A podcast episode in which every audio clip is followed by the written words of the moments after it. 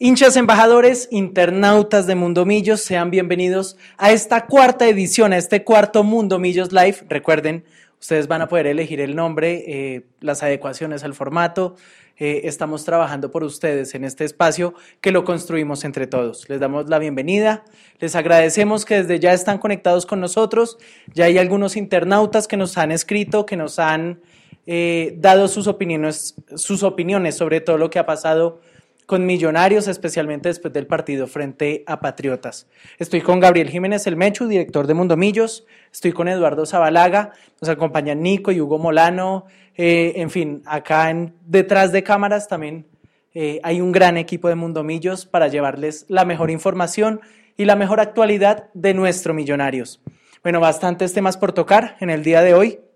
Empiezo con usted, Eduardo.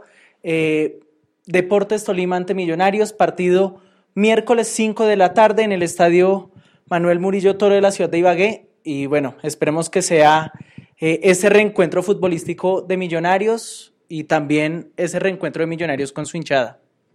Así es, Andrés. Buenas noches para todos. Es cierto, se viene un partido complicadísimo en eh, Ibagué. Como usted bien dice, ojalá se encuentre el fútbol. Pero mire cómo es la vida y cómo es el fútbol de cambiante y de variable. Hace ocho días hablábamos acá que teníamos los números, pero que no teníamos el fútbol. Hoy no tenemos ni el fútbol ni los números. Porque esta liga está tan apretada que con dos partidos en los cuales solamente sumamos un punto, eh, la cosa ya se empieza a apretar un poco. Y en este momento, ¿qué necesitamos? Lógicamente, ojalá encontrar el fútbol, encontrar las buenas maneras y las buenas formas, pero sin duda y lo que más se necesita en este momento es sumar de a tres. Y ojalá en Ibagué, mañana a las 5 de la tarde, el equipo muestre otra cara que le permita sumar de a tres porque regalamos dos puntos el domingo contra Patriotas. Es decir, aquí no podemos estar conformes con un 0-0.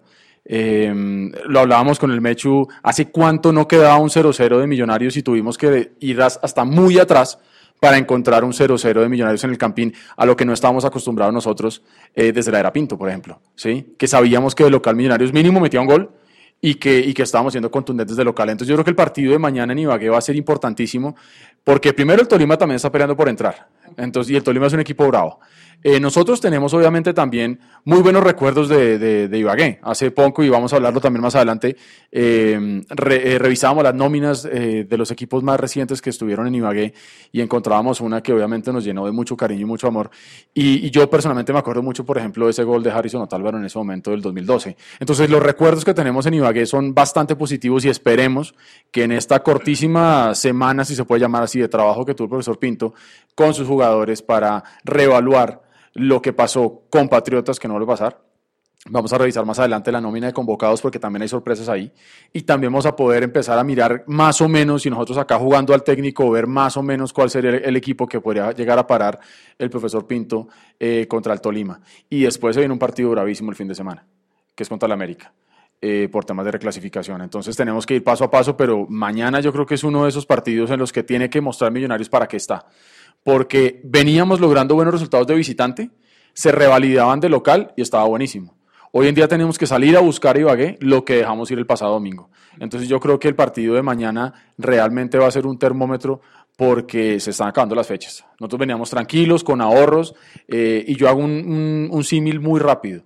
El tema de los ahorros y los puntos que tenemos hoy en día que nos permiten estar primeros en reclasificación y todavía estar colgados de los primeros lugares de la Liga 2 son fruto a esos buenos partidos y buen desempeño que tuvimos al principio de la liga.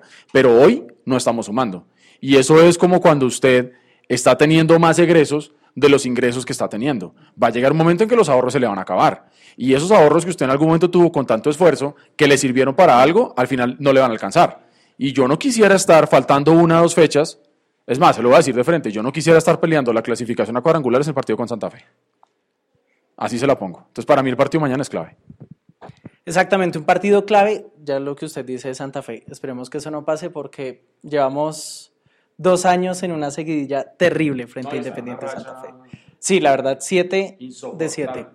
Pero bueno, eh, recuerden, mañana 5 de la tarde, el partido desde Ibagué va a estar el equipo de Mundomillos llevándoles, llevándoles la previa, llevándoles toda la información y las reacciones por eh, post partido de este encuentro entre Deportes Tolima y Millonarios. Pero antes de ir con el equipo masculino, tenemos una invitada bastante especial, eh, marcó tendencia eh, durante su participación en la Liga Femenina con Millonarios, pero bueno, hablemos un poco más de ella, Mechu. ¿Quién es?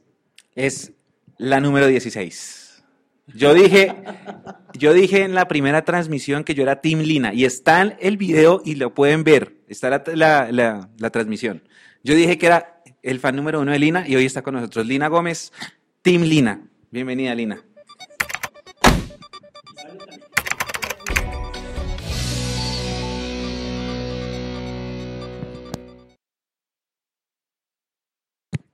De verdad, Lina, muchísimas gracias. Qué honor, qué gusto que estés con nosotros en esta noche. Jugadora profesional, jugadora que participó en la tercera edición de la Liga Femenina con Millonarios, que estuvo en la segunda edición con Fortaleza en el 2018 y también hizo el debut estelar de la liga eh, en el 2017 con Equidad Seguros. Además también ha jugado en Estados Unidos, actualmente estudia comunicación social y periodismo, es colega eh, y qué fortuna, qué honor también decirlo, es colega nuestra. Eh, de verdad, Lina, bienvenida y muchísimas gracias. Este espacio, este Mundo Millos Life es todo tuyo, Lina. Eh, bueno, muchísimas gracias eh, por la invitación y por tenerme aquí en el programa y en Mundo Millos es, es algo bastante gratificante para mí. Muchísimas gracias, Lina, pero bueno, entremos en materia. ¿Cómo fue esa experiencia?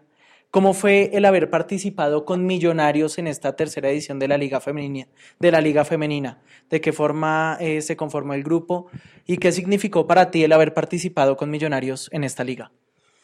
Mm, bueno, creo que siempre en todas las entrevistas que, que, me hicieron a lo largo de la Liga Femenina, siempre recalqué que representar a Millonarios y, y llevar el escudo en el pecho, por decirlo así, ha sido bastante gratificante para mí y me llena de orgullo. Siempre, siempre lo dije, el, el entrar a la cancha y jugar cada partido con Millonarios era una alegría, no solo para mí, sino que creo que para cada una de mis compañeras.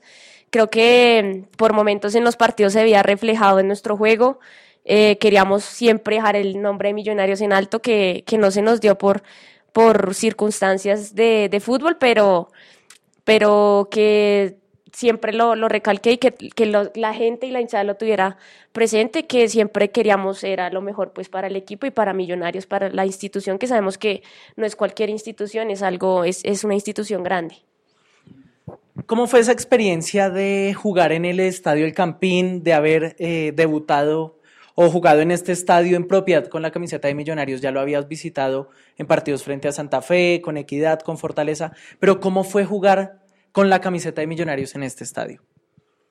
Sí, es lo que tú dices, es muy diferente jugar contra, eh, jugar eh, con fortaleza y, con, digámoslo así, con una hinchada en contra, como lo hicimos en una ocasión contra Santa Fe, eh, el estar de locales con, con, la gente, porque creo que para hacer la primera edición de la Liga Femenina, eh, la gente tuvo una gran presentación hacia nosotras. Siempre hubo apoyo en el estadio. El día que jugamos contra América, creo que fue algo bastante bonito porque tenían que pagar la boleta aparte del partido masculino. Entonces ahí nos demostraron que en verdad estaban detrás de nosotras y, y del proceso del equipo femenino. Entonces creo que siempre fue una alegría eh, bastante grande y, creo que, que ha demostrado que ahí se ve que, equipo, eh, que Millonarios es un equipo grande, ya que la hinchada siempre estuvo y así sea el equipo femenino o masculino, están detrás del equipo siempre. Lina, eh, tú acabas de decir una cosa que es importantísima y es que eh, ser parte ahora de Millonarios con el equipo femenino, obviamente los que somos hinchas desde muy chiquitos, pues acogemos también al equipo femenino. La gente que está ahí atrás, se pregunta muchas cosas, porque es que el fútbol femenino para muchos es nuevo hoy, para Millonarios porque es la primera participación de, de, Millonarios en femenino. Antes mucha gente pronto no le estaba parando muchas bolas porque no teníamos a, a, quien hacerle barra. Pues. ¿Cómo fue ese proceso desde el principio? ¿Cómo fue el génesis del equipo? ¿Cómo las llamaron? ¿Cómo fue ese proceso? ¿Cómo las escogieron? Porque eso yo creo que también es interesante contarle un poco a la gente cómo fue ese proceso, porque todos sabemos que eso es un esfuerzo grande de Millonarios eh, en términos de conseguir las jugadoras, de hacer los convenios. Cuéntanos un poquito como ese, ese detrás de cámaras de cómo fue que se creó el equipo hasta llegar ya a participar en la liga. Bueno, yo soy de las que empezó el proceso desde el año pasado, desde junio. Eh, yo me presenté por convocatorias, eh, aún no entraba a la universidad, entonces fue como convocatoria aparte, convocatoria abierta. Ese es mi caso, ya digamos jugadoras como Castañeda o Vivis fueron llegando y las fueron llamando. Entonces, eh, yo llevo el proceso de un año. Eh, pero creo que siempre hay que recalcar que Millonarios siempre estuvo muy pendiente de nosotras, o sea, en todo. Que, que, la, que la indumentaria, que el entreno, que los viáticos, que, o sea, todo siempre fue impecable. Creo que no, no hay ninguna queja hacia eso. Y, creo que todas lo, lo vemos así, por eso eh, en algunas ocasiones algunas han manifestado que, que sería bueno continuar con el proceso del equipo femenino de Millonarios, porque no en cualquier equipo se vive lo que, que es lo que, lo que yo viví en Millonarios, puedo decirlo. Obviamente estoy eh, totalmente agradecida con mis anteriores equipos, como no son Fortaleza y Equidad, pero lo que les decía, o sea, no, no, no tiene punto de comparación lo que uno vive en estos equipos, que es totalmente diferente y, y es como cumplir un sueño. Para mí fue cumplir un sueño estando jugando con Millonarios. Y también adicionalmente a eso, eh, la responsabilidad, ¿no? Porque tú lo decías al principio, ponerse esta camiseta y, y portar estos colores, eh, se siente realmente el peso y la responsabilidad, sobre todo desde, desde, el, desde el principio de una liga naciente para el equipo, así sea la primera participación. ¿Cuál fue ese objetivo que se planteó interno? Ustedes les dijeron, bueno, llegamos a Millonarios, ya hacen parte del equipo, firmaron su contrato y el objetivo es este. ¿Qué fue lo que le dijeron a ustedes? Bueno, creo que desde un principio el, el, el técnico siempre nos recalcó que que, íbamos, que estábamos en un equipo grande y que en Millonarios nunca servía a perder. Entonces, que, que siempre ponía un ejemplo que ganábamos contra, contra tal equipo y no pasaba nada, pero perdíamos y se nos venía todo encima. Entonces, creo que, que siempre llevábamos eso en, a cada partido en el que salíamos, que sabíamos lo que nos estábamos jugando, sabíamos la camiseta que llevábamos, sabíamos el respaldo que teníamos de, de los directivos, del presidente, de la hinchada misma, entonces creo que siempre fue como una responsabilidad y lo que les digo, creo que sabíamos que podíamos dar más y llegar un poco más lejos porque eh, para hacer pues la primera presentación de Millonarios no fue na nada mal pues del todo y por eso es que lo, lo, vuelvo a repetir, creo que sería bueno pues continuar con el proceso de Millonarios Femenino. Tú tocaste un tema muy bonito y es el tema del partido con América, de cómo estaba el estadio lleno de gente pagando boleta, diferente a hacer un preliminar de partido del masculino como había sido la primera fase. Y nosotros nos remontamos a esa semifinal en Cali, que lo transmitimos acá en este lugar. La transmisión, Andrés estaba allá y viaje duro, viaje 25 horas, en 13, horas. 13 eh, de ida, 12 de vuelta, todo por tierra. Y exacto, un viaje, eh, sí, prácticamente un día, 24 horas, siguiendo a las embajadoras. Ese partido no a pie. Sí, ahora, ese partido, cuando, cuando termina, que cerramos la transmisión, nosotros decíamos, sí, bueno, nos eliminaron porque esto es fútbol, pero pues ustedes literalmente dejaron la vida en la cancha y no había nada que reprochar. Es decir, el América no perdió de local, es el campeón, no perdió de local ningún partido excepto este, todo el resto fue un rendimiento muy bueno. La final después lo perdió fue visitante, que, que uno decía no hay reproches, o sea, corrieron, dejaron el nombre del equipo en alto, lo que tú estabas diciendo. Pero entonces viene el análisis y uno dice, esos 15 primeros minutos en Bogotá nos mataron. No fue el resto del partido en Bogotá porque fue tú a tú, en Cali fuimos más. ¿Qué pasó en esos 15 minutos? ¿Fue algo anímico? ¿Fue, algo escénico por ver el estadio tan lleno? ¿Qué influyó algo mental en esos primeros 15 minutos de que entraron esos dos goles que nos terminaron eliminando? Bueno, creo que mm, siempre en, en cada, cada, partido a Millonarios le costaba un poco los primeros 15 minutos, 10 minutos de los partidos que los equipos contrarios no hayan sido contundentes es otra cosa, pero nos estábamos enfrentando a un gran equipo y sabíamos que tenían jugadoras que iban a ser muy contundentes y nosotras lo permitíamos. Entonces creo que no, antes eh, siento que la hinchada así se ha encontrado a favor. Eh, a favor, claro, es un, golpe anímico, pero positivo, diría yo, porque pues salir y tuviera toda la gente, en mi caso siempre es más de anímico. Y en el caso, lo hablábamos nosotras en el equipo, siempre que salíamos con hinchada contraria, no nos, no nos afectaba. Antes era como si jugáramos en el entrenamiento y no, no pasaba nada. Pero creo que no, son es cosas de desconcentración, es lo que yo siempre decía, nos metían unos goles que a veces uno no, no se explicaba cómo. Entonces creo que es más de desconcentraciones y, y saber que no, eh, en el momento que nos enfrentamos a un equipo que nos podía cobrar en cualquier momento. Entonces fue más en esa, en esa parte. Yo quiero preguntarte por ese gol. ¿Sí? porque era la despedida de Lacey Santos, era un estadio de techo lleno de santafereños, teniendo en cuenta que Santa Fe ya tenía la cultura del fútbol femenino instalada por dos años previos y nosotros no.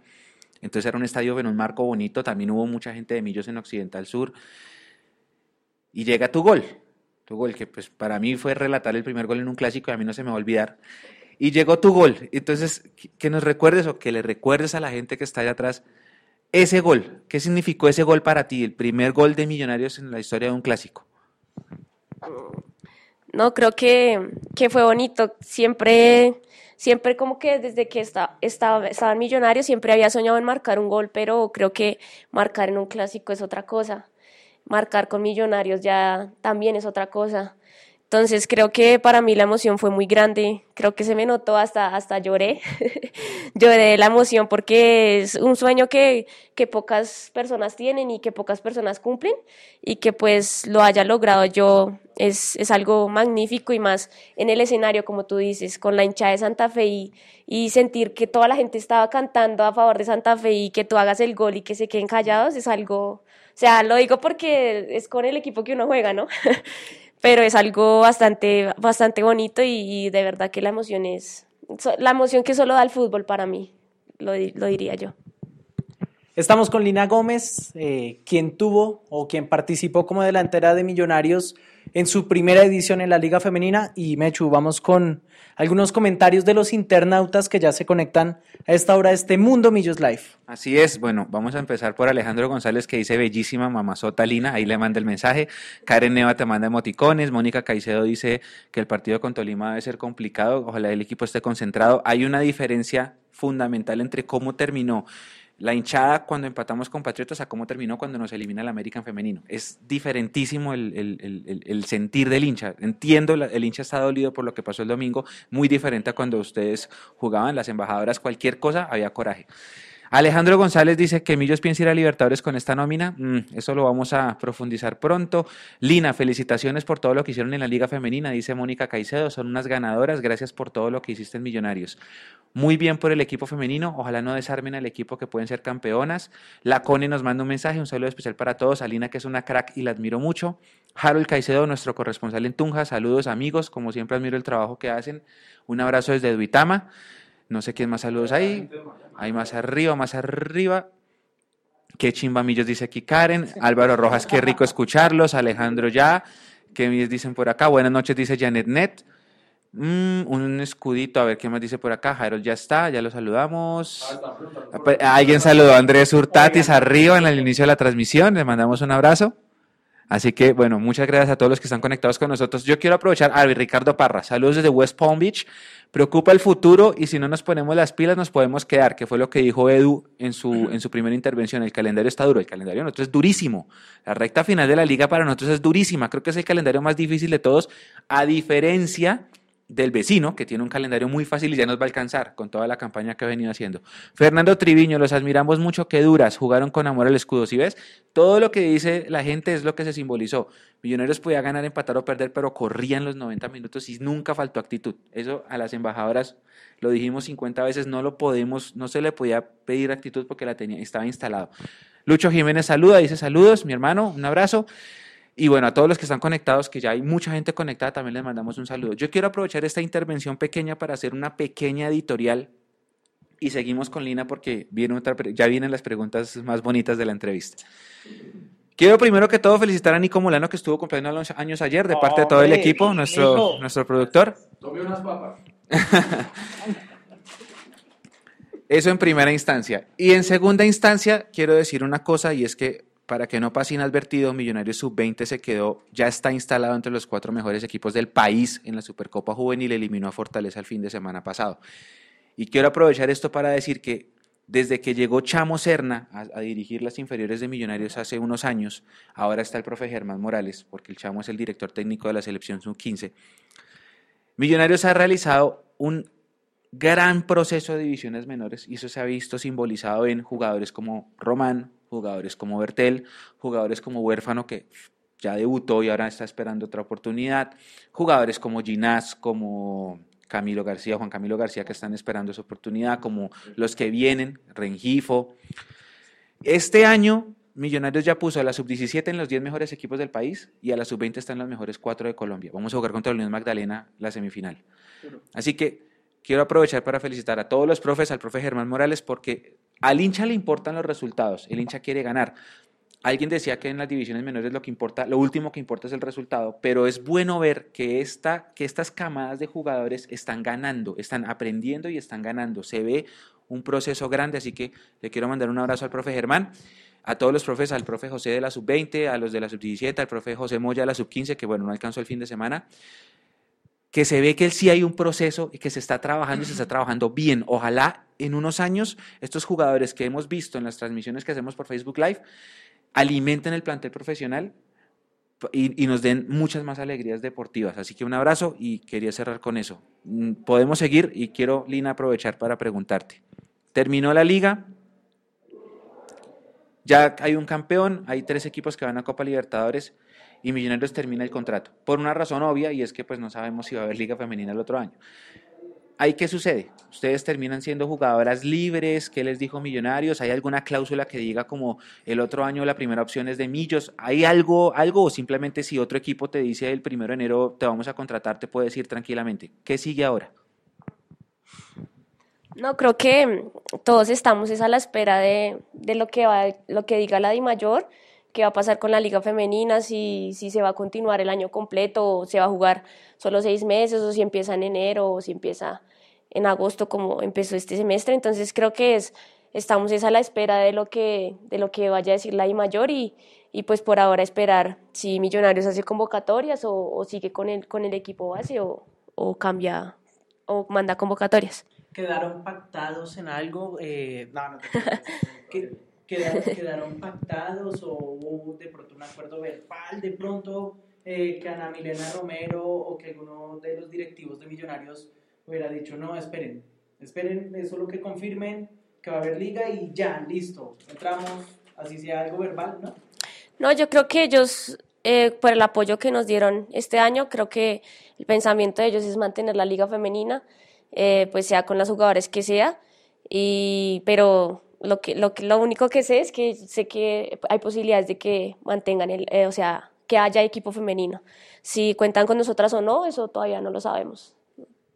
Ok, a nivel de experiencia, a nivel personal, eh, ¿con qué te quedas que hayas adquirido en este Millonarios, eh, que te haya gustado? Y mm, ya pensando más como en el plantel, en el grupo de jugadoras que conformó este Millonarios femenino, eh, de pronto, ¿qué quedó faltando?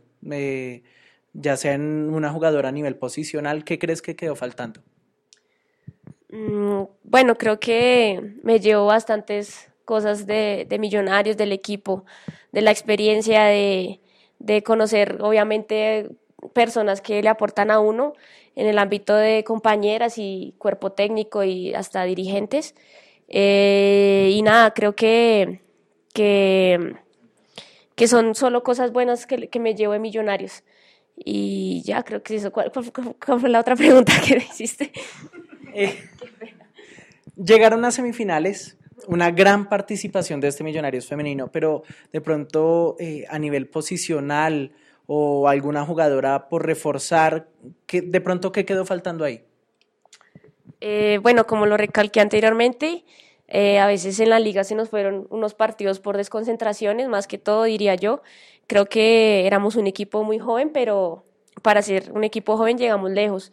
Y tal vez eh, diría yo que una jugadora con más experiencia o que, que liderara un poquito más el grupo sería pues bastante bueno que se hubiera visto, pero, pero no, creo que, que como, lo, como lo dije, para ser un grupo bastante joven, porque éramos todas en un rango de edad eh, bastante juvenil, eh, se hizo pues una gran presentación.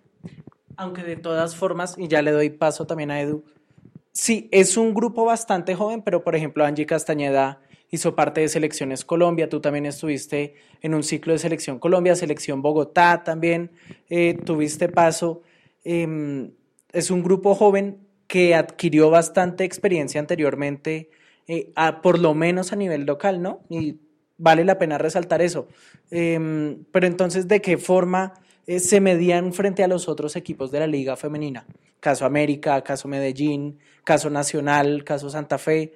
¿De qué forma medían ese rasero, por ejemplo? No, creo que sí, nuestro equipo era joven, pero tenía jugadoras con bastante experiencia como lo, lo, era Castañeda, la misma Vivis, la misma Liz, que han tenido, ya tienen una liga encima. Eh, pero creo que lo de nosotros era más como unión, no sé, no sé cómo expresarlo, porque eh, siempre, siempre llegamos a una instancia que no todo el mundo llega y, y lo, que, lo que es aportar eso, digamos que ellas ya con muchos partidos encima, eh, otras, la mayoría han disputado ligas en Estados Unidos, como pues el caso de, de Melo, que también el fútbol estadounidense es bastante bueno. Entonces creo que esas son cositas que nos fueron ayudando y nos fueron aportando para formar un equipo sólido, diría yo.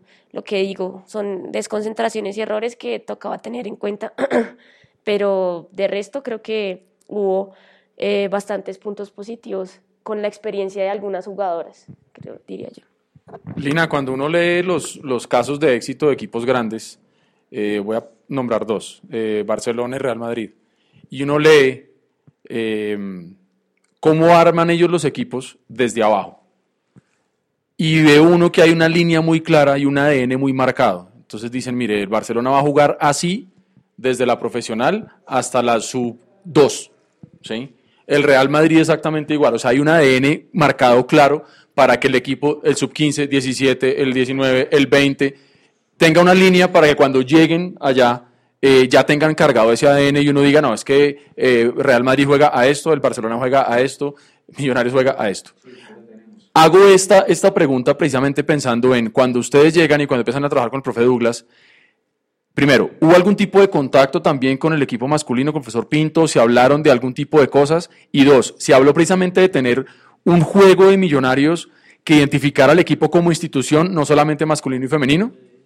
¿O simplemente era el profesor Douglas con su juego por acá y Pinto y masculino por allá, y digamos que no había comunicación? ¿O sí les dijeron a ustedes, mire, la ADN Millonarios es este y queremos trabajar así? ¿Eso existió? Bueno, creo que eh, por parte, en la parte deportiva, siempre el técnico sacó su idea de juego y no la, no la impuso, por decirlo así, porque pues obviamente es el que, el que forma y, el que como el, líder ahí, pero creo que más como institución, el primer día nos recalcaron cómo, cómo trabajaba Millonarios, pero más en la parte de valores, en la parte de institución, en la parte de cómo portar la camiseta. Ya creo que en la parte del estilo de juego es algo más que maneja el técnico, eh, de la idea de juego que tenía Douglas para nosotras, ya conociendo sus jugadoras, lo que le, lo que le podíamos aportar cada una. Él, él, él visualizó eso y, y, lo puso en el terreno de juego, pero más como institución fue en la parte de, del respeto al escudo y los valores hacia Millonarios. Que de hecho me queda eh, sobre ese tema otra pregunta y es, bueno, en esa llave frente a Independiente Santa Fe se va con un empate eh, o se van con un empate luego del partido de ida y hay todo un trabajo, eh, no sé si psicológico o un, acompañamiento que al menos pudimos seguir eh, desde redes sociales, con la información que nos daban, también con Allianz, con los distintos patrocinadores, pero ¿de qué forma fue ese trabajo? ¿De qué forma fue ese respaldo? ¿Cómo se realizó ese acompañamiento en esta llave de cuartos de final frente a Independiente Santa Fe? Bueno, creo que cuando ya nos veíamos enfrentadas a, una parte de la competencia que sabíamos que era dura y que se iba a venir para nosotros algo duro, eh, siempre se vio reflejado la unión de grupo. Nosotros teníamos eh, un acompañamiento eh, psicológico, teníamos psicóloga, entonces hacíamos actividades que nos ayudaban a manejar la respiración en el caso que sabíamos que podíamos llegar a los penales contra Santa Fe. Manejar la respiración, la práctica de penales, no, siempre lo que, lo que dije anteriormente, la, la institución siempre estuvo pendiente de nosotras en cualquier cosa que necesitáramos, ganáramos o perdiéramos, o sea, ahí no hay nada que recriminar. Ahí, con eso que, que anota Lina, yo creo que queda más que comprobado lo que alguna vez hablamos nosotros también, eh, que yo creo que está más que antiguo de pronto el término de decir que es que los penales son suerte. O sea, los penales se trabajan. Porque eso que estás contando es no solamente el trabajo de si yo me paro frente a la pelota y le voy a pegar con el borde interno, el externo el empeine y le voy a pegar allá, que lógicamente hay que hacerlo, pero también hay un trabajo que no todo el mundo conoce. Entonces realmente los penales no son suerte, son trabajo o no. Sí, yo creo que, que sí, sí es mucho trabajo. Obviamente también cuenta mucho el estado anímico del jugador que vaya a cobrar o que vaya a patear, pero, pero ese mismo estado anímico se da por la seguridad del trabajo de la semana. Diría yo que tú te sientes seguro es porque sabes que lo has trabajado, que, que en la semana lo has hecho y lo has practicado y lo, y lo logras hacer. Entonces creo que sí es algo más, más de trabajo y más de táctica, como se vio en el partido contra Santa Fe, que sabíamos que Villa era una arquera que nos podía aportar para los penales y, y, se, y se, hizo el cambio y pues se dio, el se dio el resultado porque sabíamos que de las capacidades que ya tenía para aportarnos. Estamos con Lina Gómez acá en Mundo Millos Live. Eh, nosotros vamos a ir a una pequeña pausa, vamos a dejarlos un minutico, dos minuticos eh, y ya seguimos con todos ustedes en este cuarto programa con una gran invitada, con Lina Gómez, exjugadora o jugadora que tuvo participación con Millonarios Femenino.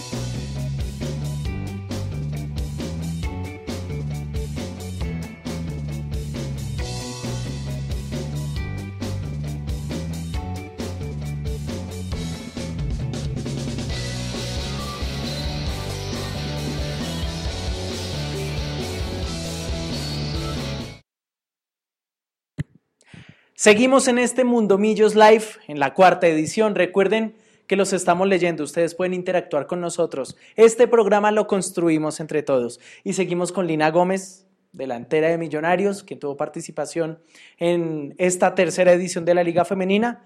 Y bueno, antes de seguir con preguntas, vamos, Mechu, con algunos comentarios de internautas que ya nos han escrito. Sí, Karen Castillo dice gracias por el programa. Edgar Zúñiga saluda desde Costa Rica, esperando que Millonarios levante el nivel, ojalá desde mañana que empieza la recta final. Albeiro Chavarro desde Medellín, un saludo para el equipo femenino, se lucieron y el año entrante será. Tomás dice, vamos millos. Más arriba, Leandro, nuestro columnista, pregunta qué lecciones quedan para el futuro en Millonarios Femenino, que eso ya te lo vamos a, trasladar el micrófono. Arriba están los amigos de la barra del Búfalo, que saludan al equipo de trabajo y a la super especial, a la preciosa invitada, dicen los amigos de la barra del Búfalo. Jorge Ardila desde Florida, desde Orlando. Está Jorge. Juan Andrés Martínez, muy interesante el trabajo del equipo femenino en su primera participación. Esto genera muchas expectativas para el futuro y más si hay apoyo. También vamos a tocar ese tema, el tema de 2020. Y Julián Quijano dice, buenas noches, saludos a Lina, es una gran jugadora. Dios quiere y siga en Millos mucho tiempo. Lina, si quieres, traslademos la, la pregunta de Leandro. ¿Qué lecciones quedan? Mm, bueno, creo que quedan muchas cosas por corregir eh, para el próximo año. Creo que por parte del, e-, equipo, de las jugadoras, eh, si se mantiene la base o si no, creo que son puntos que, que hay que tener en cuenta para que el segundo equipo de Millonarios eh, salga un poco más sólido y más con la expectativa más lejos, porque sí, es cierto que llegamos lejos, pero queríamos más y como lo dije anteriormente, Millonarios está para más. Entonces creo que, que, pensar en eso, en pensar en, que, en qué equivocaciones tuvimos este semestre para, para ya pulir lo que, lo que será el otro año, esté quien esté. Y también pensando en el 2020, nos preocupamos por el futuro de la liga femenina. Eh, todos queremos que mm, se juegue un torneo de nueve meses, un año, eh, pero esto de qué forma se puede volver viable, qué hay que hacer para, que la liga tenga un nivel mucho más alto, sea muy significativa y que las jugadoras también se vean beneficiadas por esto. Bueno, creo que es algo de, tiempo, es un proceso. La liga hace, hace años no, no tenía nada, creo que hemos ido evolucionando. Eh, falta mucho todavía, muchísimo, porque eh, lo que exigimos las jugadoras es, creo que lo que merecemos eh, lo que el fútbol femenino merece. Entonces, eh, es más eso, creo que si se, si se logra forzar una liga femenina sólida, eh, que nosotras sepamos que, que, va a continuar, porque hay grandes jugadoras que terminan la liga y de una vez se van y prefieren quedarse jugando en Europa o en otros países porque no tienen nada fijo acá. Entonces creo que si sabemos que, es, que va a haber algo fijo, estoy segura que las jugadoras van a elegir quedarse y la liga se va a ver sólida porque vamos a tener jugadoras de gran calidad.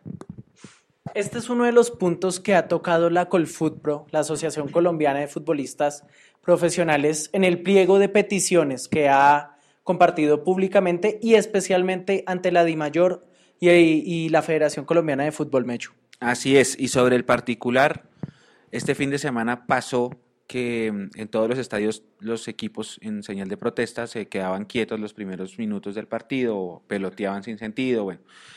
Y también pasó que el canal que todos queremos, el canal que todos nos toca, censuró estos movimientos y lo que hacían era enfocar la tribuna o tapaban la señal y empezaban a hablar los comentaristas. ¿Por qué? Porque es el canal de los derechos de... Entonces todo el mundo quiere mostrar lo que quiere mostrar. Sobre eso, nuestro colaborador Leandro eh, redactó un artículo en la página y nos dejó este audio, así que escuchemos. Nota del autor, soy responsable de mi opinión y lo que está escrito acá no compromete bajo ningún argumento o forma a mundomillos.com, su director y sus colaboradores. El día después, dos perros, una pelota y la censura. En el parque del frente de mi edificio los vecinos sacan a pasear sus perros y dos llaman mi atención.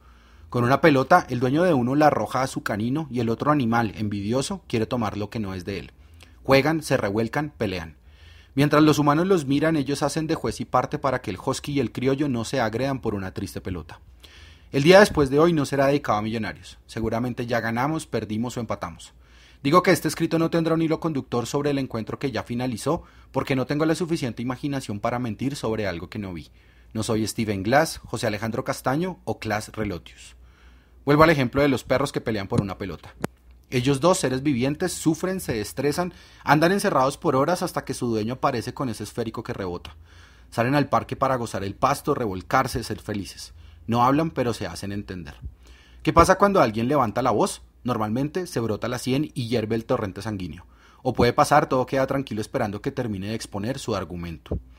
Cansados de mendigar reuniones, enviar cartas, derechos de petición y otros escritos más, los futbolistas colombianos dijeron no más.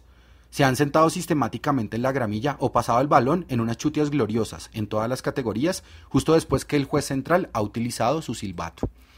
Los futbolistas han sido menospreciados durante años. En estas épocas de corrección social, del todo pasa que enseñó Julio Grondona, ellos parece que no tienen derechos. Son victimarios de la pasión del hincha cuando no se cumplen las indicaciones del profe, pero son humanos trabajadores de una empresa llamada fútbol. Tienen tantas culpas con su desdén cuando quieren sacar a un técnico como tienen la suficiente valentía para salir campeones como equipo, pero juegan en conjunto, unidos para el bien público y así quedar chochos de dinero en sus bolsillos. Mediante una agremiación manifiestan que tienen solicitudes para resolver. En este momento, que no han recibido respuesta a sus desacuerdos, fue la hora de actuar porque la cuerda se tensó. Y es ahí cuando se desdibuja la línea entre lo privado y lo público. En Colombia el fútbol es considerado por el Estado como bien público. Recuerden el tema de transmisiones deportivas en el caso de la ley TIC de este gobierno. Pero cuando el dueño del balón no sabe qué hacer con la violencia desmadrada en estadios públicos, le tira la pelota al Estado para que le ayude con controles biométricos en los accesos a los estadios, para identificar y vigilar tanto al malandro como al buen espectador. Entre Dimayor, Federación Colombiana de Fútbol y Estado componen una bella sinfonía de pases, toques y gambetas, pero de los que engañan. En el fútbol de hoy, tan público y desdibujado hacia lo privado, con o sin canal premium, ayer y antes de ayer asistimos a la prueba fehaciente del irrespeto hacia la protesta. Y hubo censura, así, sin parangón, por parte del canal de televisión con transmisión exclusiva de sus encuentros. Las imágenes se trasladaron a la tribuna cuando los players se sentaban en la gramilla. ¿Cómo es la vida? Cuando hay enfrentamientos entre hinchas en el estadio, las cámaras pasan al campo de juego. Qué bella armonía, qué prodigio de intérpretes, qué toque toque, pero de información, de dar forma, de aquello, nada. A los dirigentes del fútbol, en, en, palabras de Alejandro Pino, les gusta que solo se hable de la pelota y quieren comités de aplausos. A los dueños de medios que censuran, citando a Pedro Vaca, cuando se sabe la censura, se ven tan miserables que no pueden levantar la cara de la vergüenza que da y negarán todo. En la mitad quedamos tres tipos de personas. Ustedes, los periodistas que trabajan para el dueño del medio y yo. No sabemos si es el canal que todos queremos, pero ya tenemos claro que es el vehículo que falsea y esconde debajo del tapete toda la suciedad de la casa. Los perros seguirán peleando por la pelota hasta que el dueño diga basta, hasta que la Comisión de Disciplina y Castigo lo sancione a todos. Próxima para Deportes Tolima en Ibagué. Cuidado, cuidadito. Leandro Melo en el día después para mundomillos.com. Bueno, a esa audiocolumna que, que dice mucho, también hay que agregarle que el sábado en la noche salió un comunicado de Di Mayor diciendo que iba a tomar acciones legales contra los jugadores que estaban haciendo este tipo de cosas.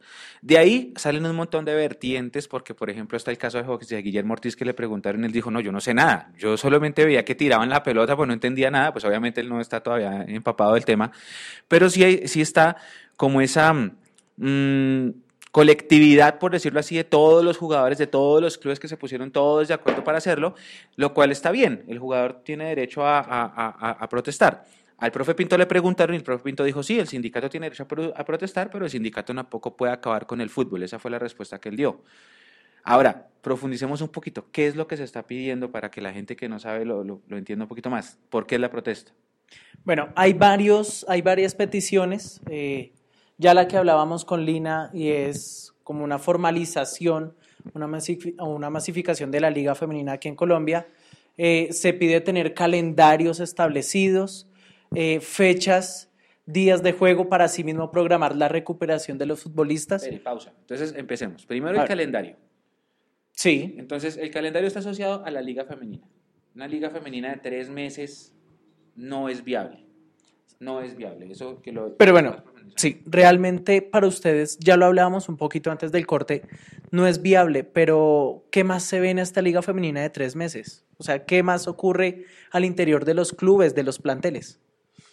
Mm, no, bueno, conozco casos de, de equipos que empiezan a entrenar una semana antes, eh, dos semanas antes, o sea, no tienen tiempo de preparación, por decirlo así, porque los mismos dirigentes no, no les ponen nada fijo, no les, no les obligan, no les imponen a que hagan algo fijo. Entonces empieza la liga en, tal fecha, eh, no se responsabilizan por si en los entrenamientos antes, no, el contrato va desde el, desde el primer partido de la fecha eh, hasta cuando se acabe o hasta mismo cuando termine la liga, la participación en el equipo.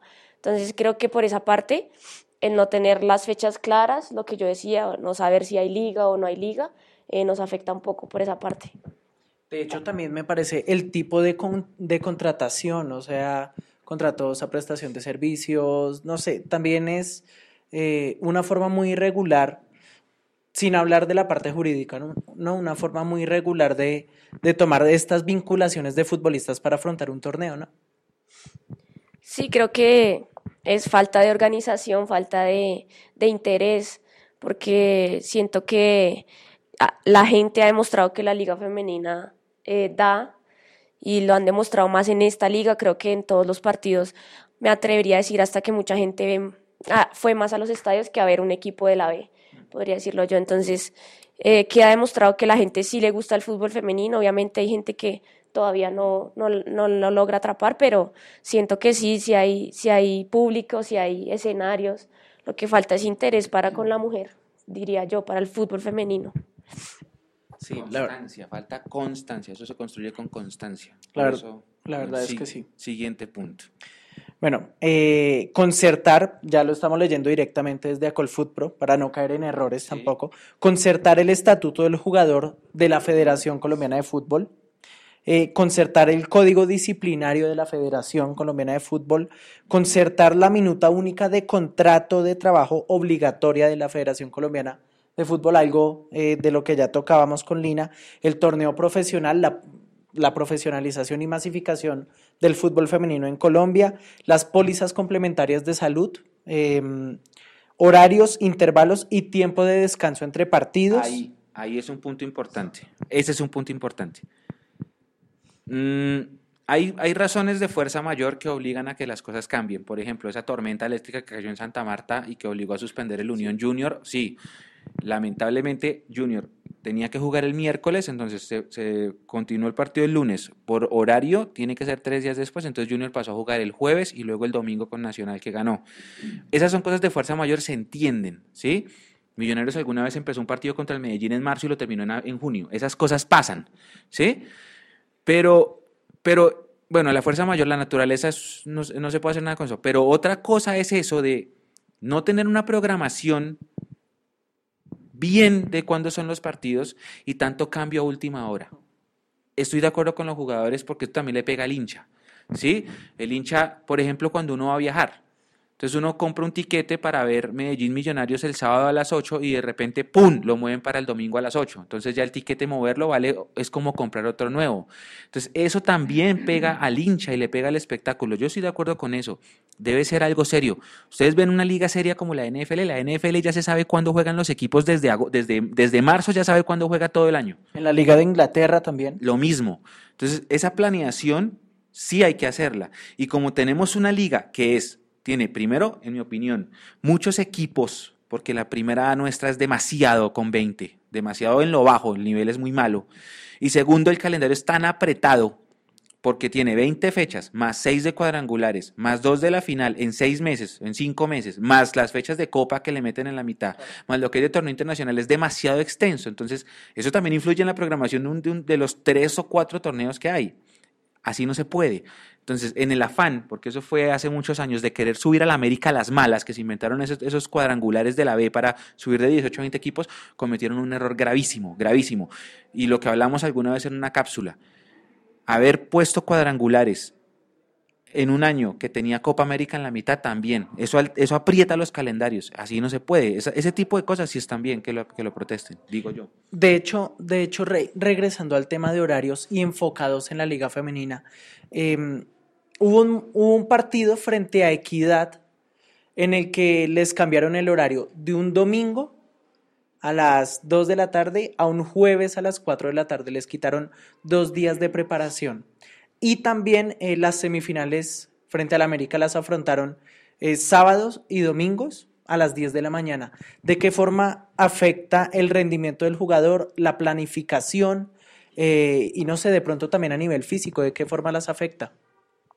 Mm, No, creo que obviamente sí se ve como, como algo negativo porque uno como que planifica su semana, entonces si ya le dan a uno una programación, uno sabe qué hacer el día martes o el día jueves, eh, recuperación, pero cuando se cambia, digamos, un partido así de un momento a otro, creo que obviamente afecta porque se nos cambia todo, se nos cambia la preparación física, eh, el trabajo táctico, el trabajo técnico, entonces creo que se afecta. Y digamos que quería como hacer un comentario de, de a veces porque el fútbol colombiano a nivel masculino no, no, no aporta a nivel internacional. Precisamente por eso, porque algunos equipos tienen que verse enfrentados a jugar Liga, Copa, Libertadores en, un mismo, en una misma semana. Por eso es que los equipos colombianos a veces no avanzan a nivel internacional, diría yo. Hay una cosa que yo también quiero agregar de lo que oímos de Leandro, eh, que no tiene otra palabra que lo que vimos fue censura y estoy completamente de acuerdo. Eh, no hace muy, mucho tiempo, tal vez una semana antes, tuvimos todo este problema del paro de los transportadores. Y ahí sí todos los noticieros mostrando, en todas las noticias en todas las emisiones, mostrando las protestas, mostrando todo lo que estaba pasando. Luego tuvimos las protestas de los estudiantes de la Universidad Distrital, con toda la razón, por el caso de corrupción de 10 mil millones de pesos en la Universidad Distrital, y los noticieros mostraron las protestas de la Distrital, la Javeriana que se unió con ellos y mostraron cómo el SMAT estaba ahí. Para eso no hay censura. Pero para el deporte y para el fútbol y para una eh, protesta pacífica, que no tiene nada que ver con SMAT, que no estaban bloqueando las calles de la ciudad, que no estaban rompiendo carros, los mismos periodistas que viven de esto, porque nosotros no vivimos de esto, nosotros tenemos otras cosas, esto lo hacemos por amor a la hinchada y por amor a millonarios, eh, ellos censuran eso. Los del canal oficial censuran eso, ¿sí? Y, y eso digamos que es complicado y eso, y eso eh, la gente que pudo ir al estadio pudo ver la, la, protesta, los que no lo vieron ver no saben qué está pasando. Entonces ahí donde uno ve ese país de doble moral y esto no es ni en contra de la de mayor, ni en contra de RCN, ni en contra de nadie, sino simplemente es un llamado a atención de como sociedad dónde estamos. Porque sí tenemos eh, un rasero para unas cosas, pero para otras cosas no. Entonces, para poder mostrar a los estudiantes, sí, no hay problema. ¿Por qué? Porque es que eso genera rating. Y eso sí le permite a RCN y a Caracol hacer noticieros de 45, 60 minutos mostrando las protestas, porque eso sí genera. ¿sí? Pero lo de unos jugadores de fútbol que, a mi modo de ver, están pidiendo cosas que son importantes, en especial el tema de los horarios, eh, ¿por, ¿por, qué vamos a vetar eso? ¿sí?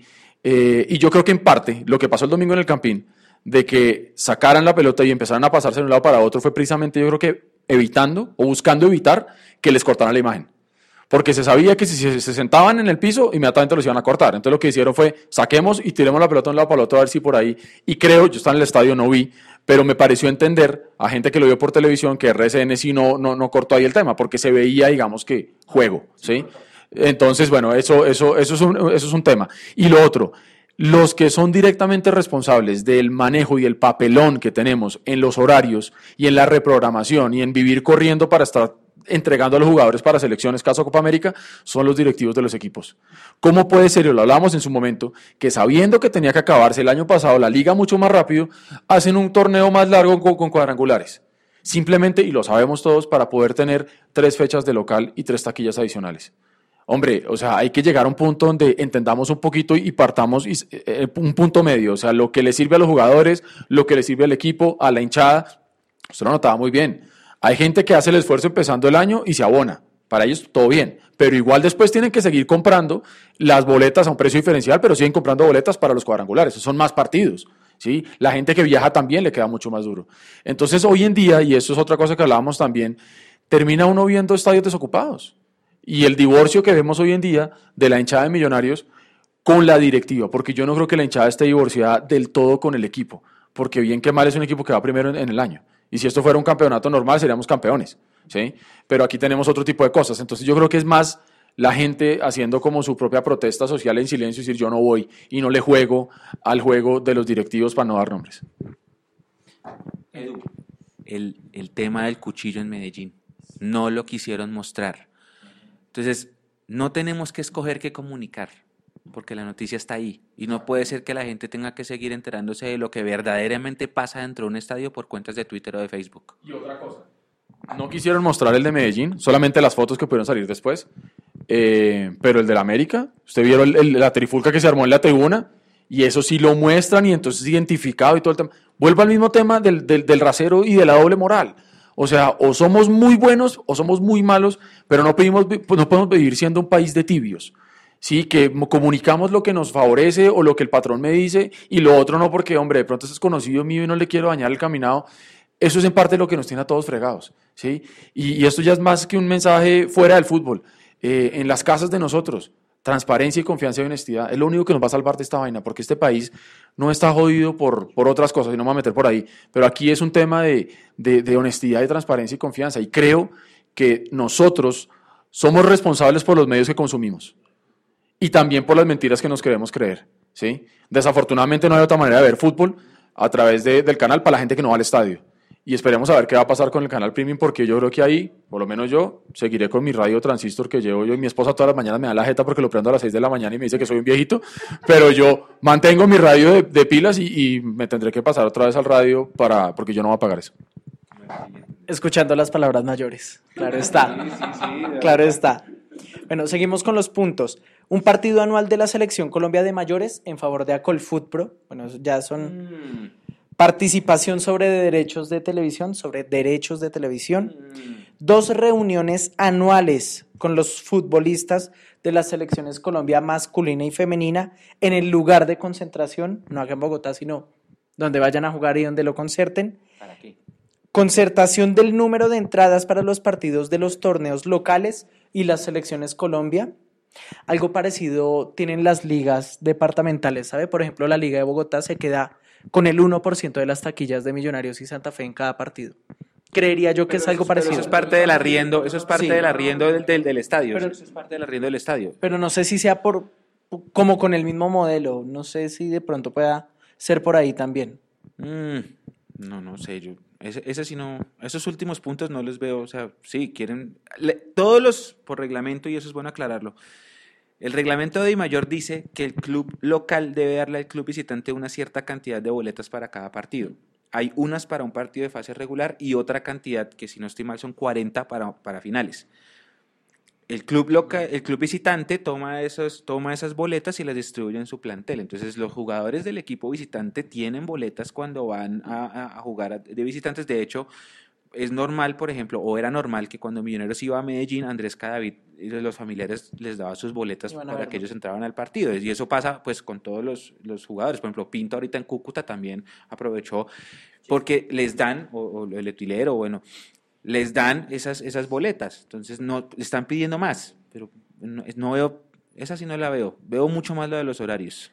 Y el último punto es el de la adopción de protocolos contentivos de las políticas contra la discriminación, el acoso laboral y la violencia de género, que también se puede tener en cuenta. Pero bueno, eh, Lina, desde una perspectiva de futbolista, sin comprometerte, ¿no?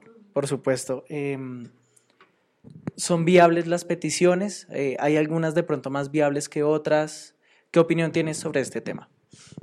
Mm, Bueno, creo que como cada trabajador tiene derecho pues a exigir sus, sus, sus requisitos para, para estar bien en, en su sitio de trabajo, creo que el primer el punto de los calendarios es bueno porque también nos favorece a nosotras el saber si vamos a tener un calendario fijo o, no. Y creo que eh, por parte de la Liga Femenina, el trabajo que hace Colfootball es bastante bueno para nosotras.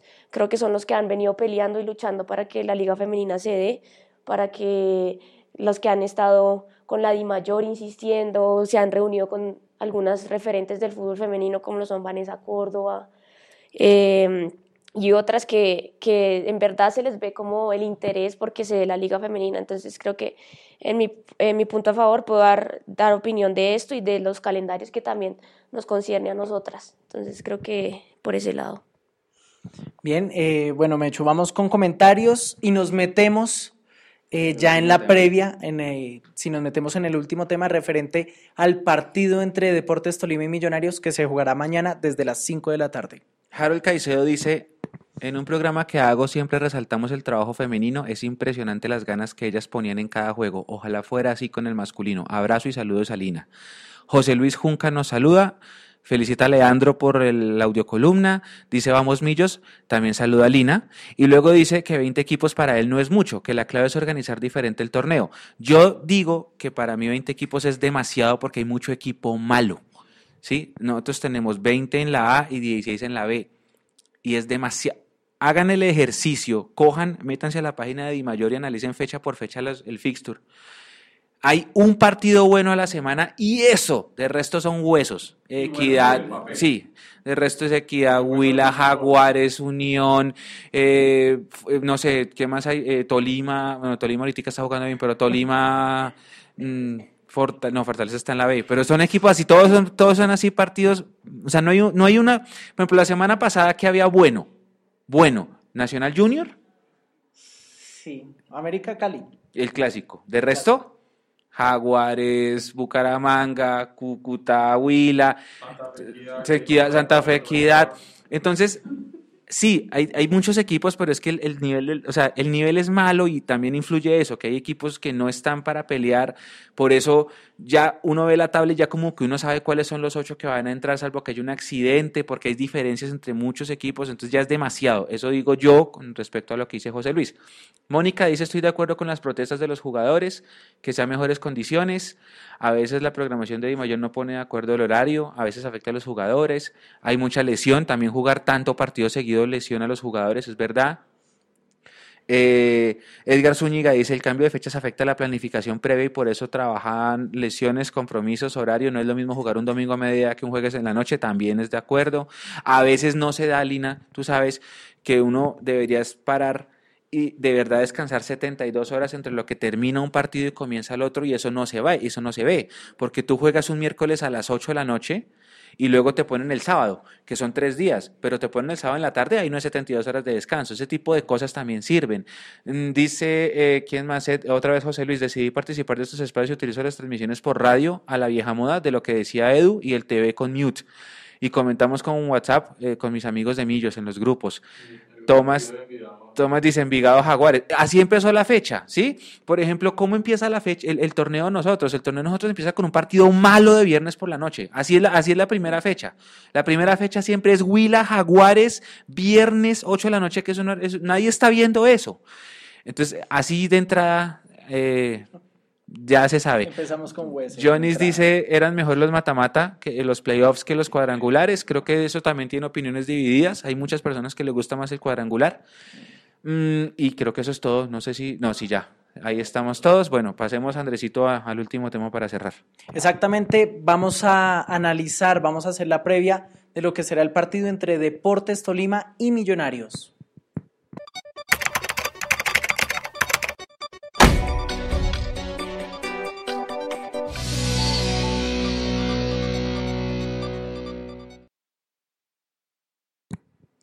Bueno, Lina, una pregunta rápida antes de entrar en materia. Nuevamente, muchísimas gracias por estar con nosotros. ¿Cómo fue esa relación entre el equipo masculino y el femenino de Millonarios? ¿Iban los futbolistas del masculino a apoyarlas, a hablar con ustedes? ¿Cómo era esa relación? Mm, bueno, creo que nunca hubo así como una cercanía eh, que se viera, digamos, de los jugadores hacia nosotras o de nosotras hacia ellos. Creo que siempre había como eh, distancia entre los dos equipos, entre el, femenino y masculino, pero eh, hubo ocasiones aquí, creo que no, no me acuerdo cuál fue el partido que hubo jugadores que se quedaron antes de, antes de que ellos jugaran a ver un, tramo de nosotras. Sí, creo que. Entonces, bueno, creo que eso es bueno, ¿no? No sé, no, nosotras no, nunca entramos a exigir que existiera como una relación entre jugadoras y jugadores, porque pues no, no lo veíamos necesario, la verdad. Entonces, no, es bonito ver esos, esos, esos detalles de ellos y creo que yo sé que ellos en algún momento también nos estaban haciendo fuerza, así como nosotras también les, hacíamos fuerza en ocasiones. Bueno, y en lo que has seguido del equipo masculino, ¿qué te gusta? ¿Qué, hay, qué has visto de esquemas de juego? Eh, ¿Qué te parece la participación del Millonarios en este segundo semestre? Eh, sí, prácticamente hasta la fecha. Bueno, creo que es un equipo sólido para mí, eh, dirigido por un gran técnico, Pinto es un, un técnico que necesita de, de tiempo, de que le den tiempo para trabajar, como algunos técnicos acá en Colombia. Entonces creo que no hay que recriminarlo si en algún momento le va mal, porque eh, él, sabemos lo que hizo con Costa Rica en su momento, que nadie creía en ese equipo y, y lo que logró hacer fue bastante bueno. Entonces creo que es un, es un, un, un tipo que trabajó muy bien y que los jugadores le tienen su respeto pues por su carácter. Entonces creo que, que para mí Millonario siempre ha pintado para, para ser campeón y para estar entre las finales, siempre tiene que estar ahí. Yo creo que es importante, y gracias por eso, es importante también hacer como una, un llamado a la calma de pronto. Porque, vuelvo y digo, cuando uno mira la tabla de posiciones, claramente lo que vemos en la cancha no refleja lo que se ve en la tabla de posiciones. Eh, y somos de pronto eh, una hinchada, no sé si la palabra será de pronto neurótica, o somos una hinchada con demasiada hambre, o somos muy extremistas, como usted dice, que tenemos dos partidos malos y queremos incendiarlo todo. Eh, yo me incluyo en eso muchas veces porque la, frustración y la desazón y el dolor con el que salí yo, por ejemplo, el domingo después de ese partido de Patriotas, uno dice, no puede ser. Pero yo también ah, estoy de acuerdo con Lina en el tema que eso tiene que ser un proceso. Lo que pasa es que Millonarios es un equipo tan grande, con una hinchada tan grande, que sufrió tanto, que de pronto no estamos para los procesos. Pero yo en alguna vez le oía a alguien o leía algo, eh, no pretenda ser parte del resultado si no quiere ser parte del proceso. O sea, no pretenda usted simplemente salir a celebrar la 16 si usted no se quiso aguantar el 3-1 con Cúcuta, si no se quiso aguantar el bodrio del 0-0 con Patriotas, si no se quiso eh, aguantar el 3-1 que le vamos a meter mañana al Tolima a favor, ¿sí? Eh, eh, es decir, no puede usted pretender ser parte del resultado si no quiere ser parte del proceso. Eso hace parte, y es la vida misma también. Lo que pasa es que el fútbol genera tanta pasión que, que, que al final la razón se termina nublando un poco. Y sé que es difícil decirle a la, a la gente que se calme y que esté tranquila, porque aquí no vendemos humo. Aquí no vamos a decir que el equipo está jugando lindo, que está jugando bien, porque hay cosas que no están funcionando. ¿sí? Me preocuparía más, y sé que eso sí no está pasando, que el profesor Pinto dijera todo está bien. Porque él sí ha manifestado que no está bien. Maca lo ha dicho, Hansel lo ha dicho, lo dijo Cristian Arango, el mismo Tico ahí lo dice. O sea, todos están diciendo que las cosas no están funcionando. Eh, y vuelvo al mismo tema los ahorros permiten de alguna u otra manera como disimular un poquito lo que está pasando. Pero esperemos realmente que mañana, y ya para entrar en el tema de quiénes están convocados mañana, porque aquí hay tema también, eh, esperemos que mañana ya realmente se pueda ver una cara diferente donde tengamos puntos y también tengamos juego.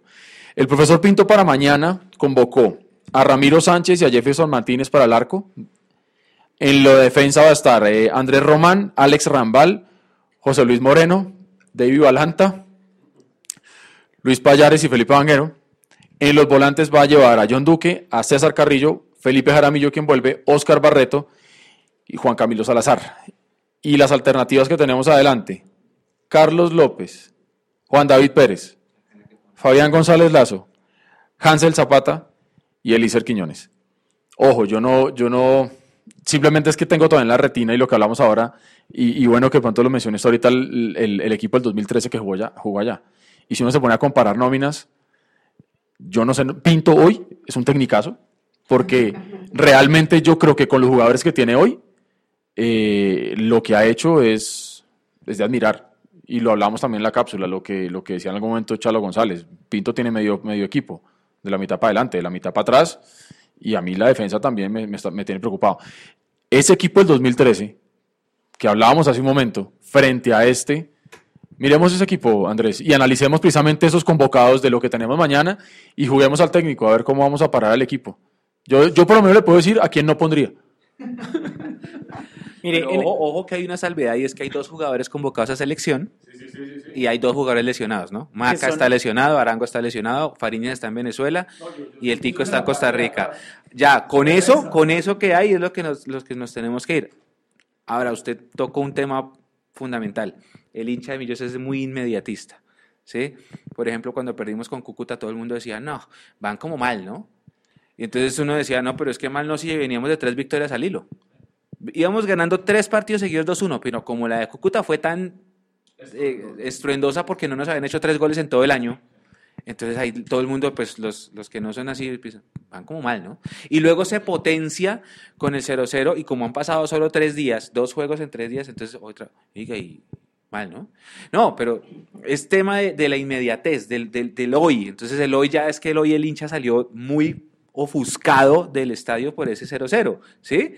Pero bueno, mañana hay otra revancha y yo tengo una pequeña mini mm, pálpito, que no sé cómo se dice, que es que cuando la gente está más pesimista el equipo gana. Entonces esa es una buena señal de cara a mañana porque hay muchos hinchas muy pesimistas. Nos va a pitar Nicolás Gallo. Entonces cuando pusimos que nos pitaba Nicolás Gallo, uy, ya, contra 12, estamos contra 12, no, ya perdimos, mucho.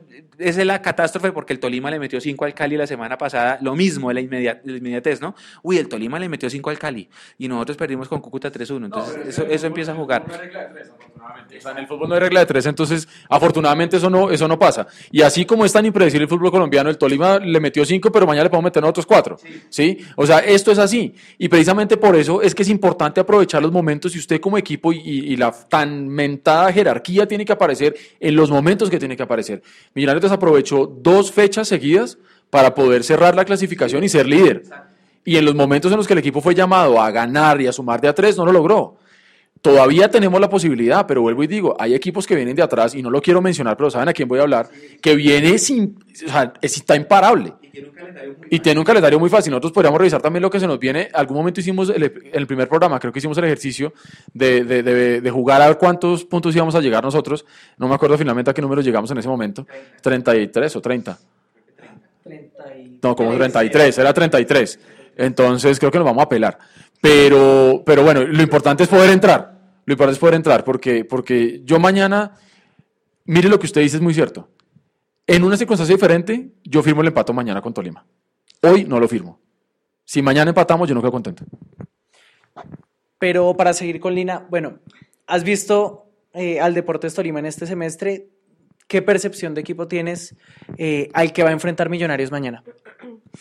No, siempre he pensado que el Deportes Tolima es un equipo grande y es un equipo que también tiene un técnico bastante grande, como lo es Gamero, y, y que tiene sus jugadores que, que, tienen picante, como lo es Alex Castro, como lo es el mismo Danovis, que, que aporta mucho al equipo, aporta mucha experiencia. Entonces creo que es un equipo que también lleva un proceso, que para mí es un equipo también sólido y que también cuando se dedica a jugar y a tocar y a, a profundizar, que a veces es lo que le falta, profundización, genera mucho daño para mí, Tolima. Que el puesto eh, o que el lugar en la tabla de posiciones no engañe. Van, ese equipo es bravo. Van en, en, el lugar número 11, 19 puntos. Mire, los últimos cinco partidos en casa, dos victorias contra el Cali y contra Jaguares, dos empates contra Huila y Once Caldas y una derrota contra Equidad, que fue un 1-0 cerrado que Equidad lo sacó con las uñas. Eh, es un equipo muy bueno, ya como le decía Lina. Gamero finalista de Copa. Un técnico. jugar contra el Cali, partido de vuelta ahorita la otra semana en la Copa. O sea, ese equipo es bravo, bravo. Sacó a Nacional. Exactamente. Así que hasta hace poco Nacional. El equipo es bravo, bravo. El Tolima, lo que dice Lina, el Tolima es un equipo complicadísimo, complicadísimo, por nombres y por táctica, complicado. Y mire, de hecho, acá tenemos la nómina del 2013, la última victoria de Millonarios allá. En el arco Luis Delgado, defensa eh, por derecha estaba Lewis Ochoa, pareja de centrales Pedro Franco, Román Torres, eh, por izquierda estaba por acá, Luis Mosquera, el Leticiano Mosquera precisamente. El Leticiano. En zona de volantes estaban Rafael Roballo, Harrison Otálvaro, eh, más, adelante, más adelante Johnny Ramírez y Mayer Candelo. Y en punta estaban Freddy Montero y adivine quién más, Eric Moreno. Como dicen en Twitter, éramos felices y no lo sabíamos. Em, si nos ponemos a comparar, y ahí yo les abro este, esta, esta pregunta para el debate, ¿es más ese Millonarios de ese momento o es más el Millonarios de hoy? No solamente por nombres, pensando también en técnico, en momento, en todo porque es muy cierto, mañana puede Millonarios tener un muy buen golpe de fútbol y por ahí ganar 2-0 o ganar 1-0 raspando la olla como sea, y uno puede decir, vuelve a la tranquilidad. Pero ya lo digo yo pensando más en lo que viene. Porque listo, ese partido es mañana y ya está, pero luego viene América, luego viene Junior, luego viene Santa Fe, luego viene, sí. Y entrar a cuadrangulares, la nómina de hoy, incluso frente al semestre pasado, esta nómina de hoy, ¿ustedes cómo la ven? Sí.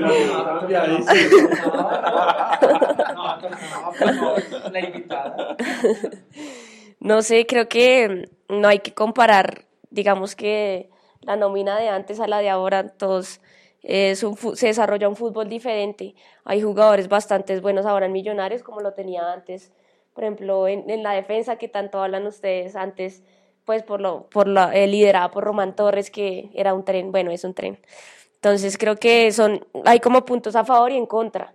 El mediocampo de, actual de Millonarios es muy bueno para mí, con Duque, eh, bueno, Jaramillo que de pronto ha bajado un poco en, en esta temporada, pero, pero creo que tiene puntos a favor y en contra las, las dos nóminas, diría yo. Comprométase. Sí, usted se la tiró cambia y usted- Comprométase. Yo creo que se la tiró porque estaba pensando en la respuesta. Comprométase. Andrés. ¿Yo? No, por, por favor. Mire, yo voy a decir una cosa. Ese Millonarios del 2012-2013 que, que tuvo en sus cambios a Cosme, que salió, llegó Freddy Montero, salió Iturralde, el ídolo Iturralde. Eh, tuvo esos cambios que fueron más como de jugadores eh, suplentes a excepción de Cosme. Ese Millonarios del 2012-2013 merecía mucho más. La nómina que tenía era impresionante. Pero mire, las mismas cifras Sí, la- pero las mismas cifras hablan eh, maravillas de lo que ha hecho Jorge Luis Pinto con el equipo del 2019. Por nómina, creo que en el 2013 se tenía un poco más. Por juego, en los buenos momentos, el Millonarios de Pinto, el Millonarios 2019, se lo lleva por delante. En, lo- en los buenos momentos, en todo este 2019. No, no, no, no. Yo, yo sí, Andresito. No, hemos tenido buenos momentos. No, en todo el, en todo el 2019. Gana- ganar en Medellín después de 11 años es un buen momento. Pero no, no es que ya no sirve nada. Ya no Eh, sirve nada. No sirve. Pero sí, cuando empezó el torneo, yo escribí una, una columna que decía la, entre la, eh, la- la apatía y el escepticismo. Tenemos mucho menos nómina que el semestre pasado. Se fue Marrugo y no lo reemplazamos. Se lesionó Montoya, estamos con lo que tenemos. McAllister es un 10 que le tocó por obligación ser 10. Salazar volvió sin querer, no quería volver. Eh, entonces sí tenemos una menor nómina ahora. Sí, si lo comparamos con esa, pues aparte que está en nuestros corazones porque fue la nómina que nos quitó Sí. 24 años de sin títulos, pues obviamente mucho más, hay más sentimiento. A Hernán yo le tengo un cariño para toda la vida, pase lo que pase, pero Pinto es mucho mejor técnico. Lo dije acá en el programa 3, que es 2, es el mejor técnico del país Pinto, porque como ustedes dijeron, con esto ha hecho mucho, es el mejor equipo del año, somos el mejor equipo del año.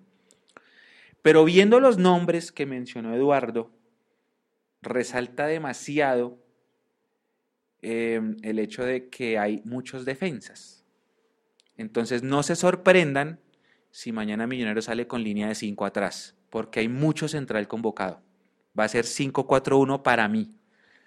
Va a dejar sentado o a Moreno, creo que yo creo que deja sentado a Moreno y mete a Rambal, Payares y Balanta con los dos laterales y va a poner a Duque, a Jaramillo o a Carrillo, a este lado a Juan David o a Hansel y a Hansel, aunque no se sorprendan si pone a Barreto, que También. está convocado, y en punta González Lazo. Creo que esa es mi formación.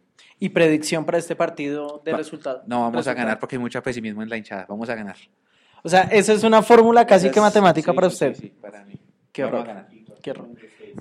Y, cuando, y lo- al revés también, cuando hay demasiado optimismo, perdemos. Eche- ¿Cu- eche- ¿Cuándo ha pasado Uh, eso? América, ¿Cuándo? por ejemplo, 5 de junio. Cuando el, cuando, el, cuando el triunfalismo es tan desmedido, nos va mal.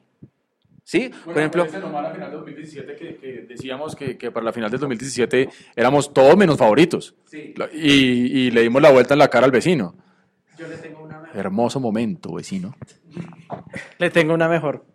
Eh, la cuasi final capitalina del 2011. Once. Ah, sí, sí, sí. Sí, sí, sí. cuando hay Que demasiado optimismo, siempre pasa algo. Por eso yo siempre digo, hay que tener mesura. Mesura. No, mesura, hay que estar mesurado en lo alto y en mesura, porque yo me acuerdo de un partido que veníamos con Lunari, que empezamos ganando, goleando tres veces seguidas en Bogotá. Le ganamos a Patriotas, le ganamos a Cortuluá y le ganamos a, había otro, tres goleadas. Y nos tocó ir a Ibagué, justito este. Entonces, claro, como era el equipo más goleador primero en la tabla, ese miércoles todo el mundo en redes sociales, uy, no, me puse la camiseta, vamos, millos, eso es pan comido, perdimos. Perdimos porque nos robaron un penal, pero perdimos. Y después fuimos a Cali y nos metieron cinco. Entonces, ese optimismo desmedido también es mala señal. Y cuando hay un pesimismo desmedido es buena señal para mí. Entonces, creo que mañana vamos a ganar en el Murillo Toro. recuerdo un- Tolima Millonarios que se jugó el mismo día en que Nacional ganó la Copa Libertadores. Ese partido quedó 0-0, fue un partidazo y Viconis tapó penalti ese día. Ese día mi abuelita cumplió 100 años. Ah, hombre, y qué regalo de Viconis. Sí, sí, Qué sí. más regalo. Sí, sí, sí. ¿Sabes yo qué creo? Un 1-1 para mañana. Vamos a ver. Lina. Eh, no, yo creo que un empate también, uno a uno, digo yo. No, yo, lo que yo les dije, yo, yo en circunstancias normales firmaría un empate y estaría tranquilo, pero, pero yo sí siento que el equipo y nosotros también necesitamos ese oxígeno de, de sumar de a tres para, ojalá, el fin de semana ya cerrar la clasificación aquí en Bogotá, porque lo que se viene después de eso, lo que tenemos ahorita ya no es fácil, lo que se viene después es muy complicado, y vuelvo y digo, yo no quisiera tener que llegar al partido con el que sabemos eh, a definir una clasificación. O sea, yo de eso ni lo quiero ni hablar.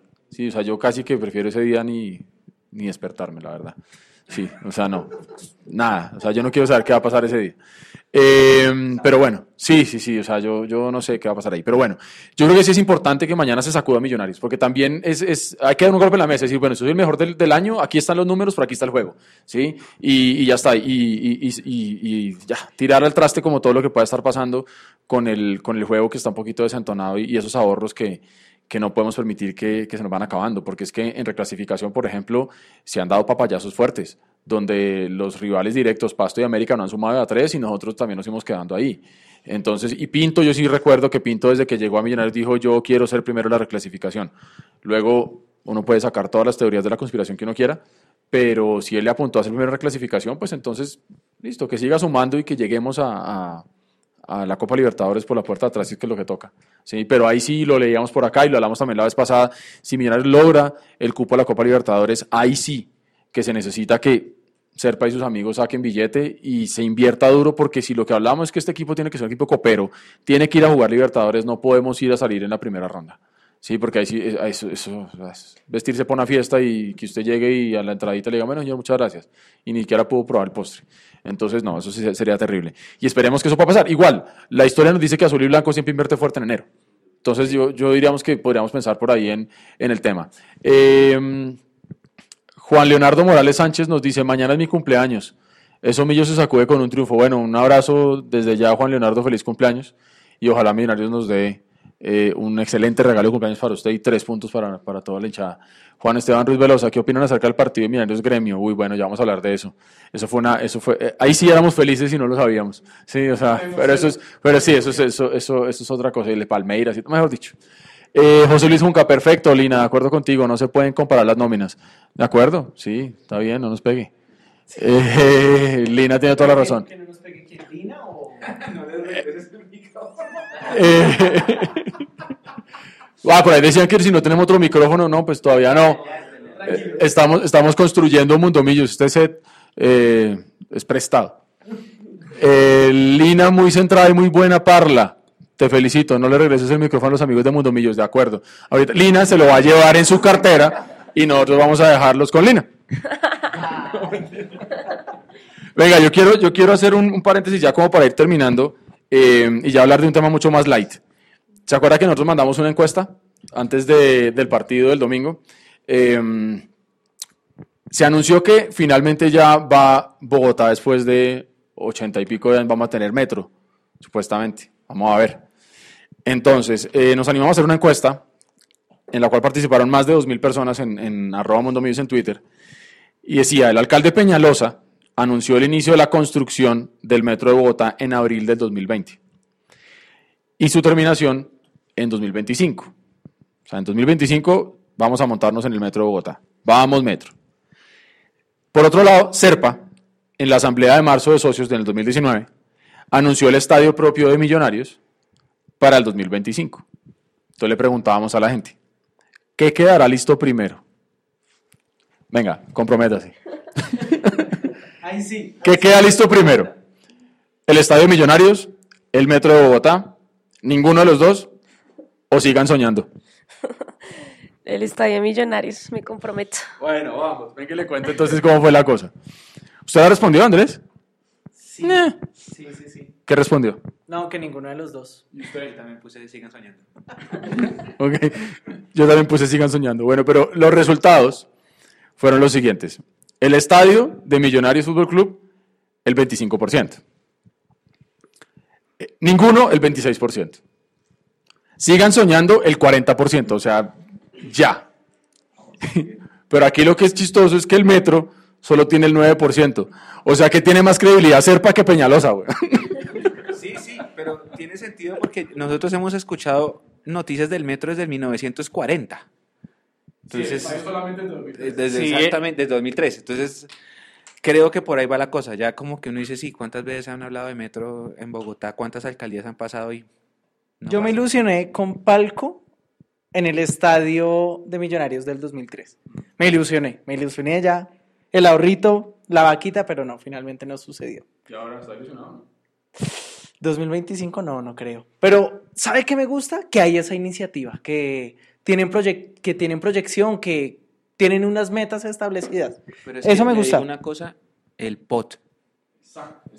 O sea, ya ahí, ya ahí entra el distrito y entorpece todo.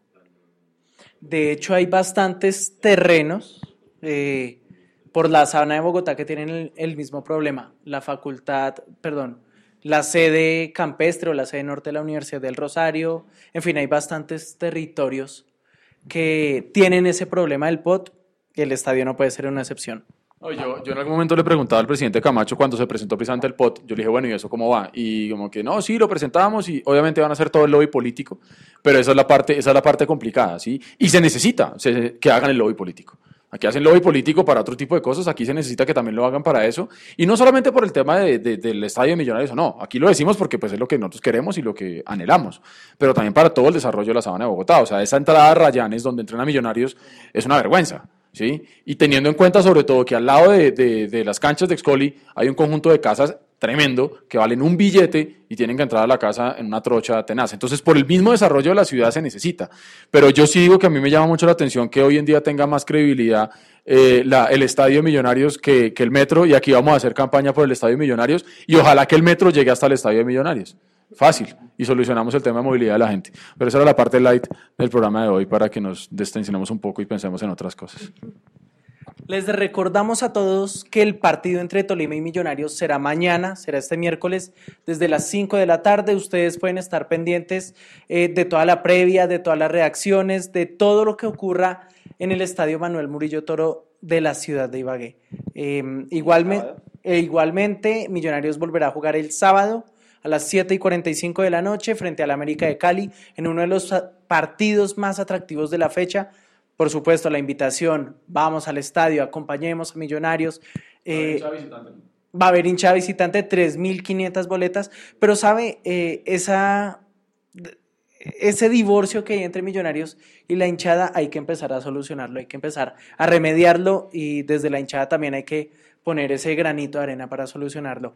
Y también eh, quedó eh, ya el fixture del siguiente partido después del juego frente a América eh, Junior frente a Millonarios, partido eh, que se jugará el sábado 19 de octubre a las 8 de la noche en el Estadio Metropolitano con señal de Buen Sports. Buen clima para nosotros. Buen clima, eh, allá se juega bien a esa hora, sabroso. Sí, mejor eso que a las 3 de la tarde. Sí, total. Aunque a las 3 de la tarde allá ganamos con gol de Mayer Candelo en el Esa 2014. la fue la última vez. Esa fue la última vez, en el 2014. Mm, el sábado, bueno.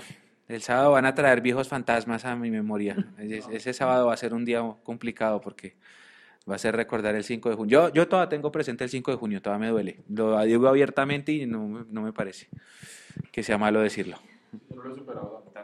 Por lo pronto, nosotros les agradecemos el haber estado con nosotros, a todos ustedes, internautas de Mundomillos, en este Mundomillos Antes de Live. cerrar, hablando del tema. Mañana hace 70 años la primera victoria en el escritorio Sí. al América. El especial está a la medianoche está montado en la página. Re- Y recuerden, todo el especial de los 70 años de Millonarios, ustedes lo van a poder consultar, lo van a seguir en la página en www.mundomillos.com. Ahí van a poder eh, ver, revisar, leer todas las notas referentes a la participación de Millonarios eh, en el torneo de 1949. Cerremos con algunos comentarios, con algunas participaciones de internautas, Mechu. Dos comentarios. José Luis Junca que nos felicita por el ambiente que armaron. Elegante la invitada Lina. Le vuelvo a mandar un abrazo a Lina. Da un marcador, Millonarios 2-1 al Tolima, y dice Santa Fe perdonó a su equipo por la derrota con Millonarios. Nosotros no podemos haber perdonado la derrota con América. Mm, Edwin Lozada, no, mm, no, a mí todavía me afecta ese, ese partido. Yo creo que Santa Fe no ha perdonado a su equipo. Santa Fe no ha perdonado ni va a perdonar. Santa Fe no ha perdonado ni va a perdonar. Santa Fe, para Santa Fe eso va a quedar para toda la vida hasta que haya otra final. Santa Fe no ha perdonado. Y eso del 5 de junio duele, duele, duele, duele. Nos extendimos un poquito más, pero valía la pena. Nuevamente, Lina, muchísimas gracias por habernos, eh, por habernos acompañado. Primera invitada en la historia de este Mundo Millos Live, de verdad. Un clásico. Hombre, y primer gol. Pionera, pionera. De verdad, Lina, muchísimas gracias y te esperamos por acá en cualquier otra ocasión. Muchísimas gracias y un saludo a todos. Gracias. Pasolina Gómez, jugadora de Millonarios Femenino. De verdad, muchísimas gracias. Eduardo, muchísimas gracias. Un abrazo, Huguito, gracias por todo, Nicolás, ahí atrás, gracias a todos, muchas gracias por hacer parte de esto, de verdad, Nicolás Molano y Hugo Molano ahí atrás en toda la técnica, eh, hacen posible que podamos llegar a ustedes a través de las redes sociales de Mundomillos, arroba Mundomillos en Twitter, estamos en YouTube, en Facebook, en Instagram y pásense por la página de internet www.mundomillos.com, todo lo hacemos con muchísimo cariño por ustedes y para ustedes. Y esperemos que mañana, tres puntos, yo no negocio el empate, el empate me pone amargo.